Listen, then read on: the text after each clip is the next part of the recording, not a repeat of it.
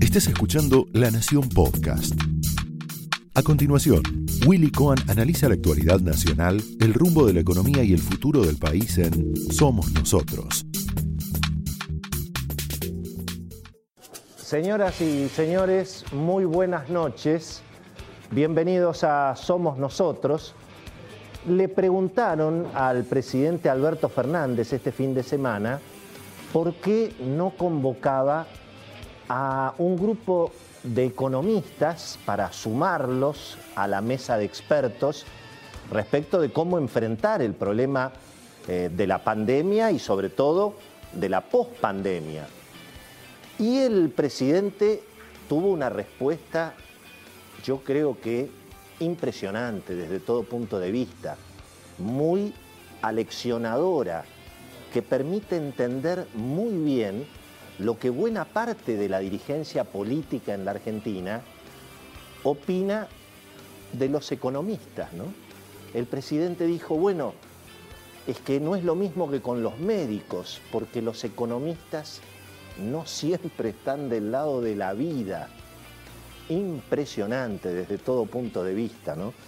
Em, claro, eh, en alguna medida eh, hay que decir que Alberto Fernández no es el primer presidente que podríamos decir desprecia a, los economistas, no en el terreno personal, ni siquiera en el terreno ideológico, que puede haber obviamente cuestiones personales, ideológicas, pero a mí me interesa mucho más este costado que tiene que ver en definitiva con el oficio de los economistas, con, el, con la ciencia, con, con a lo que se dedican en general. ¿no? Eh, y claro, los economistas en alguna medida para la política son los que vienen a pinchar el globo, son los que vienen un poco a plantear, che, cuidado, que las decisiones que tomamos hoy pueden tener impacto mañana y pueden tener impacto nada menos que sobre la vida y eventualmente sobre la muerte de, de las personas. Claro, los economistas tienen este problema, que es que en realidad le dicen al gobernante, che, cuidado que las consecuencias que va a sufrir la gente tienen que ver con lo que vos haces, con lo que, con lo que hace el gobierno.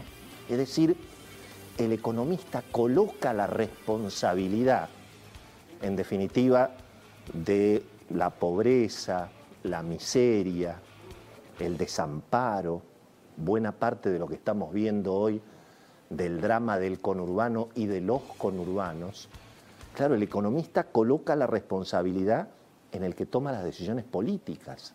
¿Cuántas veces hemos escuchado estas famosas frases que uno puede hacer cualquier cosa, menos evitar las consecuencias? Y esa, esa idea en algún punto se convierte en un problema para el dirigente político porque claro, la culpa es de él. Y fíjense que mm, em, en, alguna medida esto que ha comprendido prácticamente todo el mundo, especialmente en nuestros países vecinos, todos los de derecha, los de izquierda, todo el mundo ha comprendido que hay reglas básicas del equilibrio económico y que se deben cumplir, porque si no se cumplen, las consecuencias son mucho peores. En general lo ha entendido eso casi todo el mundo, por una, por una situación medio rara, eso no, no, aplica en la Argentina, nunca aplicó, hace muchos años, esta es una historia larga.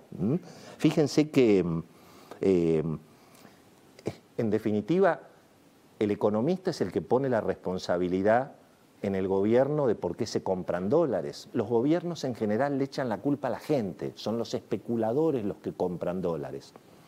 El economista es el que viene a decir el problema es la devaluación del peso y el responsable de devaluar el peso es el gobierno.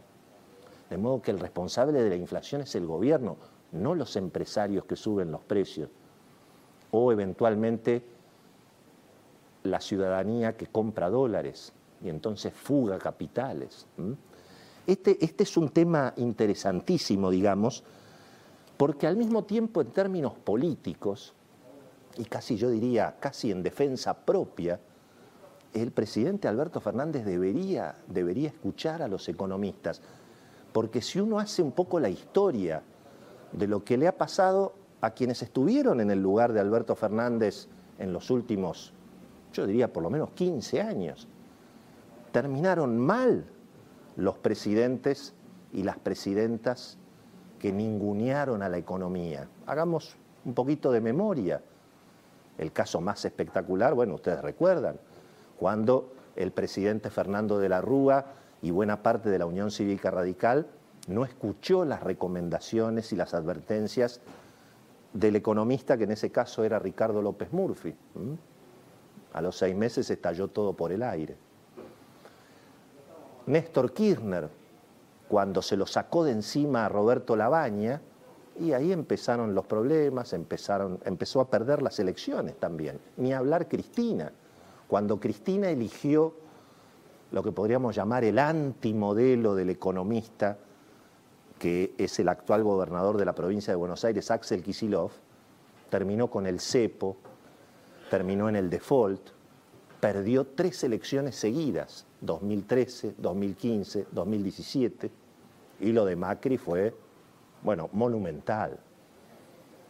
Primero porque obviamente sorprendió mucho más por de quién se trataba y de dónde venía, cómo el presidente Mauricio Macri despreció las recomendaciones de los economistas que en alguna medida le advertían que no hacer el ajuste, no achicar el Estado, financiar todo con deuda, esconder la basura abajo de la alfombra podía, podía costar un disgusto, podía costar que explotara todo por el aire y que volviera el populismo. ¿Y cuál era la respuesta en esa época de la mesa chica del presidente Macri? Bastante parecida a la de Alberto Fernández. No queremos ni escuchar hablar de los economistas. Fueron, bueno, fue, fue, fue famosa, ustedes los llamaban liberalotes, plateístas, fue famosa aquella presentación del entonces jefe de gabinete de Mauricio Macri, Marcos Peña, en el coloquio de IDEA, cuando después de ganar las elecciones del 2017, frente a, a todo el mundo económico, Marcos Peña dijo, los economistas en la Argentina el problema es que son antiguos, obsoletos y por momentos perversos, lo decía el jefe de gabinete de Mauricio Macri. Así que esta, esta es una historia que, no, que definitivamente no, no, ha empezado ahora. ¿no? Yo les diría que en casi 40 años de seguir la información económica en la Argentina, lo que yo he visto es que en general los presidentes eligen a los economistas como muchas veces nosotros elegimos a los médicos.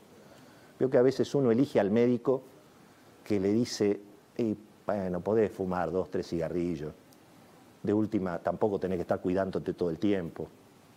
No es para tanto, no le dé bolilla a los ortodoxos. Los presidentes eligen al médico que les dice que un poquito pueden fumar.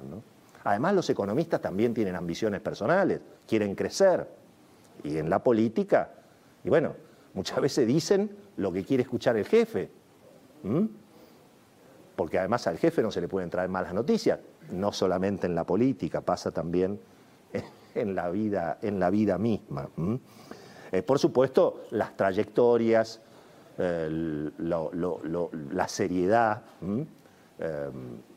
define quién, quién, evidentemente está, está, está de, cada, de, cada, lado. ¿no?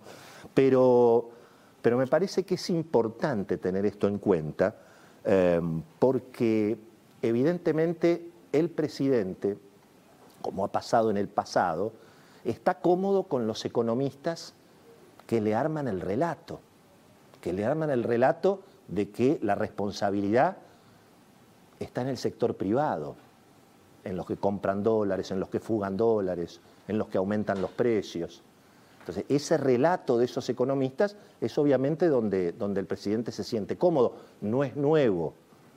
También durante la era Macri había funcionarios que le echaban la culpa a los empresarios por los aumentos de los precios. Así que eso no es nuevo. Pero sí hay una cosa nueva que hoy vamos a hablar con Beto Valdés y con Cecilia Bufflet, que es que hay muchos economistas que están pensando en un país con un modelo económico y social distinto del que aparece en la Constitución reformada de 1994, donde de pronto el concepto de la propiedad privada, bueno, está sujeta al bien común y por lo tanto en una situación de extrema gravedad, como podría ser una pandemia o como podría ser la tierra arrasada que quede después de la pandemia, y bueno, eso justificaría que un grupo de gente supuestamente iluminada y supuestamente con la intención del bien común, bueno, decida algo que cada tanto pasa, quién puede comprar dólares, quién no puede, cuánto tienen que ganar las empresas, quiénes tienen que ser los dueños de las empresas, cómo repartir las rentabilidades. Y eso es algo que está surgiendo en esta idea del nuevo orden, que la jefa inspiradora política de todo este proceso, que es Cristina, lo anunció en la campaña electoral. Dijo, venimos a proponer un nuevo orden, un nuevo contrato social. Hoy vamos a tratar de, de anticipar con Beto Valdés y con Cecilia, bueno, ¿cuáles, cuáles son, porque hubieron que el presidente dijo, eh, cuando pase la pandemia tenemos tres o cuatro cosas pensadas con Martín Guzmán del nuevo contrato social, ya les vamos a contar. Bueno, todos sabemos por dónde viene la cuestión, es obvio que vienen más impuestos, más intervención estatal, esta idea de que la propiedad privada eventualmente está sujeta al bien común y puede el Estado intervenir para repartir y eventualmente para meterse con los patrimonios privados todo el relato, desde luego, de la demonización del sector privado, que es el culpable de los males que asuelan a los argentinos. Y todo eso está, en alguna medida, afectando las expectativas en un momento que lo que necesita la Argentina es precisamente que se crean las condiciones para que vuelvan los capitales, para que vuelva la inversión. Así que es muy interesante mirar este tema en términos de lo que se viene en la pospandemia, lo dijo el gobernador Kisilov. Hay que empezar a construir la Argentina de la pospandemia. Lo anticipó Beto Valdés en este programa hace como tres, cuatro semanas. Una frase del diputado Máximo Kirchner, heredero, jefe político. La Argentina no puede salir de la pandemia de la misma manera que entró. Esto fue Somos Nosotros, un podcast exclusivo de La Nación. Escucha todos los programas de La Nación Podcast en www.lanacion.com.ar. Suscríbete para no perderte ningún episodio. Estamos en Spotify, Apple Podcast, Google Podcast y en tu reproductor de podcast favorito. Seguí escuchando La Nación Podcast.